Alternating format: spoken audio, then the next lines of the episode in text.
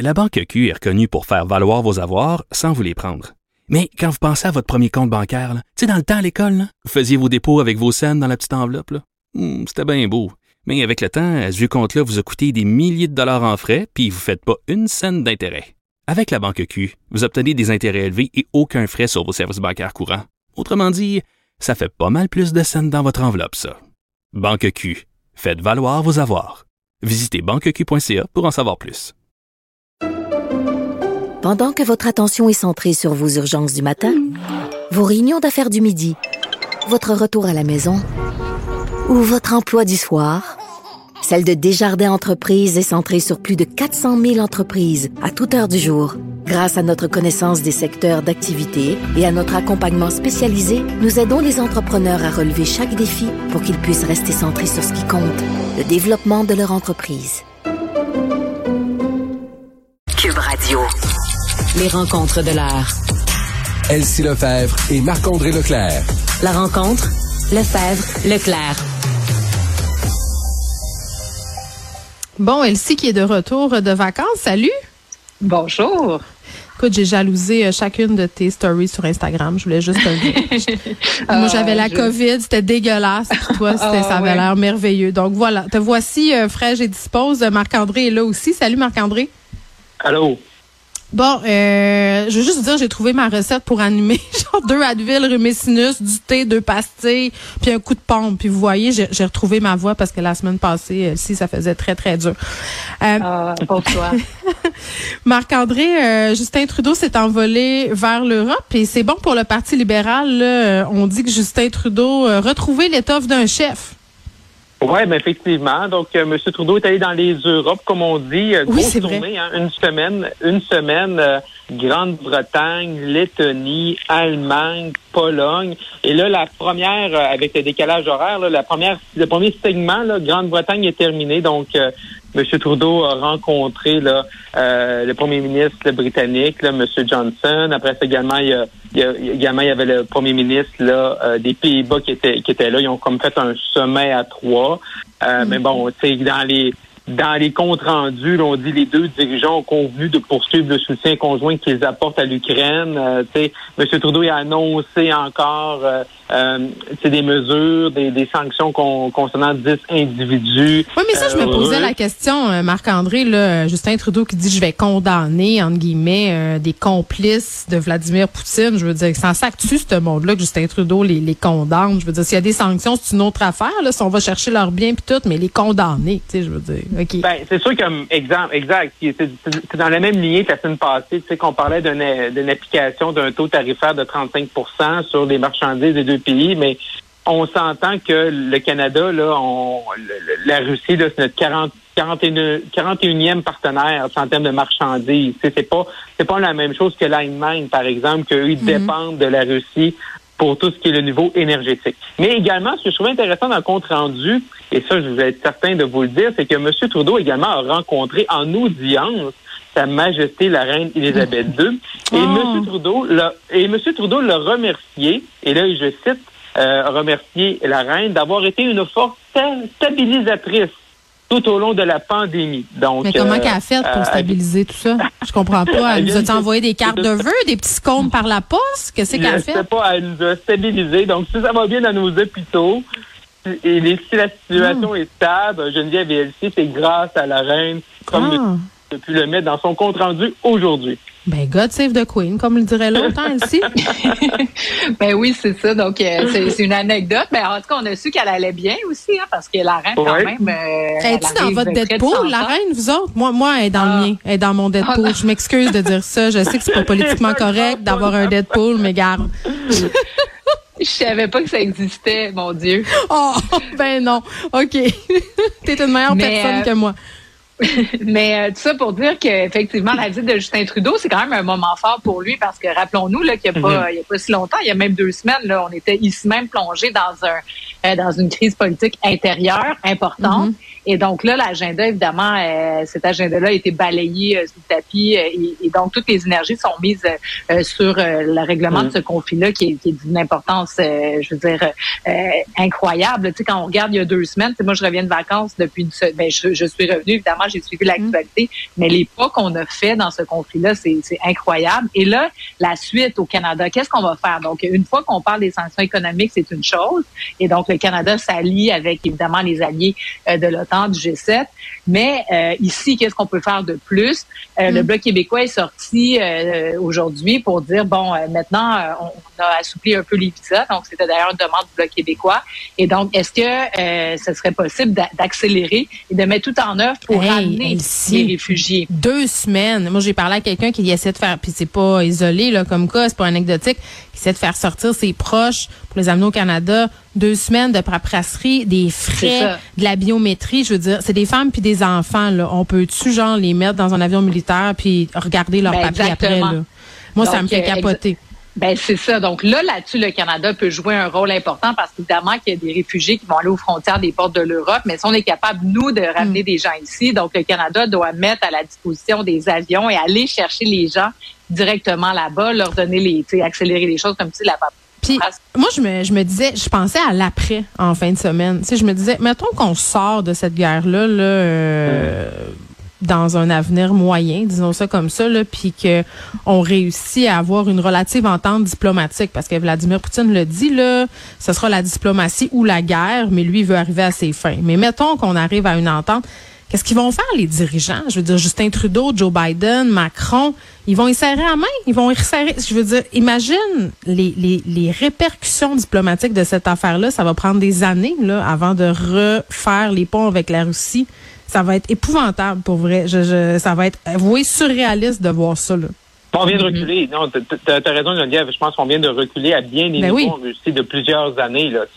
Euh, autant au niveau des relations internationales, autant euh, au niveau de l'économie parce que vraiment, si tout le monde va de l'avant puis euh, les sanctions s'ajoutent un peu partout, ben, on vient mm. vraiment isoler la Russie. Fait est-ce que ça leur fait mal à court, court terme? Peut-être pas. Peut-être ces gens-là qui sont proches de M. Poutine, ça leur dérange pas euh, trop, trop, trop, puis ça attendait un peu, puis ils vont pas remettre en question le leadership de Vladimir Poutine en Russie. Mais à long terme, c'est une Russie qui est isolée et il faut pouvoir travailler aussi avec les pays européens pour que on puisse passer leur indépendance, leur dépendance plutôt, excusez, leur dépendance à la Russie pour justement les isoler davantage. Et là, peut-être qu'on est capable de d'arriver à, à, ce que la Russie là, reprenne un peu euh, son sens dans les prochaines années. Effectivement. Euh, un trend que j'ai vu passer sur TikTok, et là, c'est rare qu'on parle de ces sujets-là, euh, c'est plus une chronique politique, mais en même temps, ça questionne l'accès aux soins de santé, puis à quel point ça s'effondre et que c'est difficile parfois d'avoir accès à des soins. puis je me disais, oh mon Dieu, c'était sur TikTok des filles qui enlevaient tout seul leur stérilet. Puis vraiment, là, c'était comme des tutoriels. Puis là, il y avait des filles qui apprenaient aux autres filles voici comment faire. Puis là, je comprenais pas, Elsie, Marc-André, ce qui se passait. Je me disais, ben voyons, mais quand tu vas enlever ton stérilet, tu vas chez le médecin. C'est ça qu'il faut faire. Je veux dire, c'est lui qui te le met, c'est lui qui te l'enlève. Et là, euh, je me rends compte parce qu'il y a un article dans un média ce matin sur la question. C'est un peu partout des femmes qui retirent elles-mêmes leur stérilet. Donc, c'est pas un phénomène euh, qui est isolé là, euh, puis qui se passe seulement sur les médias sociaux. Je connais même des filles qui l'ont fait, Elsie, enlever ben, elles-mêmes leur stérilet. Ben, euh, c'est effectivement. Puis moi, quand j'ai lu l'article justement paru ce matin dans la presse, j'étais un peu scandalisée de me dire, mon Dieu, au Québec, en, en 2022, il y a des hmm. femmes qui n'ont pas accès à un gynécologue ou un médecin de famille pour retirer. C'est quoi la prochaine étape? On s'avorte avec des brochettes, des broches à ben, tricoter. Ben, parlant de retour dans le passé, là, je veux dire. C'est exactement ça. C'est l'image que ça que ça donne. Puis, euh, je veux dire, moi, sans raconter ma vie personnelle, j'en ai eu des stérilets. Puis, euh, oui, ça peut s'enlever euh, relativement facilement dans certains cas, mais dans d'autres cas, ça peut être beaucoup plus complexe. Puis tu peux avoir là, des, des, des, effets secondaires, des séquelles de tout ça. Bref, mhm. euh, ça, ça, nous interpelle sur l'accès aux soins de santé, comme tu mentionnes, de manière plus globale. Puis là, bon, ben c'est sûr que euh, au sortir de la pandémie, euh, on sait notre système est amoché, on sait qu'on a besoin de, de, réformes importantes dans le secteur de la santé, mais les statistiques sont effarantes. Quand on regarde ça, en, 19, en 2019, il y avait 520 000 Québécois sur des listes d'attente Et là, deux ans plus tard, donc en décembre dernier, on était près de 1 million de Québécois qui attendent sur une liste d'attente pour avoir accès à un médecin. Puis ensuite de un médecin, elle aussi. Puis après ça, essaie d'avoir accès à un gynécologue, ben, toi, chose. Ben, Bonne chance. Puis c'est là que le, ministère de la Santé nous dit oui, effectivement, euh, la, la pandémie a rendu plus difficile l'accès euh, aux, services euh, gynécologiques et notamment pour pour l'accès à la contraception. Mm-hmm. Et c'est un problème. Donc là, là, on parle de la gynécologie, on a parlé du traitement de cancer, il y a un paquet de choses, mais il va falloir trouver une solution à très, très court terme parce qu'on peut pas rester là. Monsieur Dupé a son projet de loi, veut un genre de, de, de clic santé là, du système, un genre de trivago là, pour la prise de rendez-vous. Les médecins s'y opposent. Euh, je ne sais pas comment on va, on va arriver à un consensus là-dessus, mais clairement... Euh, ben, il y a, quelque chose qui se passe là, quand c'est rendu que les ben, femmes enlèvent elles-mêmes leur stérilet. Puis, tu sais, ben. Marc-André, elle moi, une des affaires qui me révoltait dans, dans cet article-là, puis pour l'avoir vécu personnellement, quand ça se produit, c'est vraiment plate. Là. Tu veux enlever quelque chose ou tu veux pas quelque chose. Tu dis, moi, je veux pas prendre la pilule, je veux pas ça le médecin qui est condescendant ou la médecin, là, parce qu'il y a des femmes aussi, puis qui sont pas d'accord pour l'enlever, pour t'en mettre un, pour te te, retirer la pilule parce que tu as plein d'effets secondaires puis qui te font sentir comme s'ils savaient mieux que toi là ça aussi il faudrait que ça arrête. Pour vrai là je pense que les madames on est capable de savoir qu'est-ce qui se passe avec nos corps. On n'est pas des imbéciles là. moi je me rappelle une fois j'ai pris la pilule du lendemain. Écoutez le garde euh, tranche de vie là. Je suis mariée avec la même personne depuis huit ans là. Je pense qu'on sait ce qu'on fait là. On a eu un accident. J'ai pas besoin de me faire faire une morale par le pharmacien. Hmm. écoute 15 ben minutes dans le bureau à me faire expliquer que c'est pas une méthode de contraception. Ben, je pense que je le ben, sais je pense, je le sais. C'est ça, aussi, là. Exactement comme elle disait, ça nous prouve, tu sais, qu'on parle de la refonte du système de santé, là. Quand on a un mm. exemple comme ça aujourd'hui sur les stérilets, ça, nous montre comment notre système y est malade. quand c'est rendu que même ça, c'est quelque chose que, tu sais, que les, moi, dans ma conception, tu sais, je veux dire, tu as un rendez-vous pour le mettre, un rendez-vous pour l'enlever, mais c'est même ça, ça devrait aller de soi, là. C'est la contraception. Ben, quelque chose de plus de base que ça? Là. On parle pas d'aller passer un IRM du cerveau, là. Non, c'est mm. pas, pas une opération cœur ouvert. Mais même ça, on n'est pas capable d'offrir un service adéquat quand les gens mais faut payer. 50 faut payer. d'impôts là-dessus. C'est plate à dire. Moi, j'ai eu accès à un gynécologue quand j'ai payé. Qu'est-ce que tu veux? Ben, c'est pas, il y a plein de gens qui n'ont pas les moyens, puis ils n'ont pas accès. Puis ça, c'est, ça n'a pas de bon sens avec les impôts qu'on met en santé. Aucun sens. Exact. Puis ça amène, tu sais, les élections s'en viennent. Puis euh, M. Duhem va certainement parler de ça, notamment l'accès oui, aux privatisation. Ben oui. C'est ça. Donc mm-hmm. ça, il faut aussi attendre. Mais moi, je me demande plus globalement, est-ce qu'on pourrait pas faire une grande corvée là, avec un million de Québécois sur des listes d'attente? on, on a vu là avec la vaccination. Pas une corvée de pause de stérilet toujours. Ben, non, mais non, mais d'accès à un médecin de famille, tu sais. Donc pendant trois semaines, de 7 h à 11 h le matin, là, on peut voir des médecins puis pour essayer là, de, de, de diminuer cette liste d'attente d'accès à des médecins mm. pour euh, traiter les cas urgents parce qu'il y a des gens qui voient pas de médecin à l'heure actuelle qui empirent leur situation. Donc, euh, vrai. il va falloir penser en dehors de la boîte puis essayer de, des nouvelles méthodes pour essayer de rattraper ce qu'on a perdu pendant la COVID. Euh, Marc-André, je voulais prendre quelques instants euh, pour parler de Jean Charret. Euh, là, on n'a pas de date encore, mais ça se poursuit, là, ben, cette quête-là. Il n'y a, pas de, a pas de date, on attend toujours. Là, ça devrait être cette semaine, hein, parce que moi, je me suis amusé la semaine passée à faire quelques calculs sur combien de cartes de membres il devrait vendre autant au Québec que dans l'ensemble du pays. Puis, grosso modo, là, tout le monde que je connais un peu qui ont joué dans les courses à la chefferie conservatrice s'entendent pour dire que c'est environ 1000 cartes par jour au pays, dont environ peut-être 200 au Québec. Fait que ça, ça veut dire ça. Puis ça, on mettait ça sur trois mois. Là. on connaît les règles depuis le 3 mars. Ça veut dire que il est comme moins 1000. Il, il, il, est en négatif. Là. Fait que ça va prendre une annonce rapidement, mais ça s'active. Alain Rayez, député de Richemont Tabasco, qui était là, le, celui-là qui est le plus poussé au début pour convaincre M. Charret. Il est dans des rencontres team ce soir et demain soir avec des petits organisateurs bénévoles.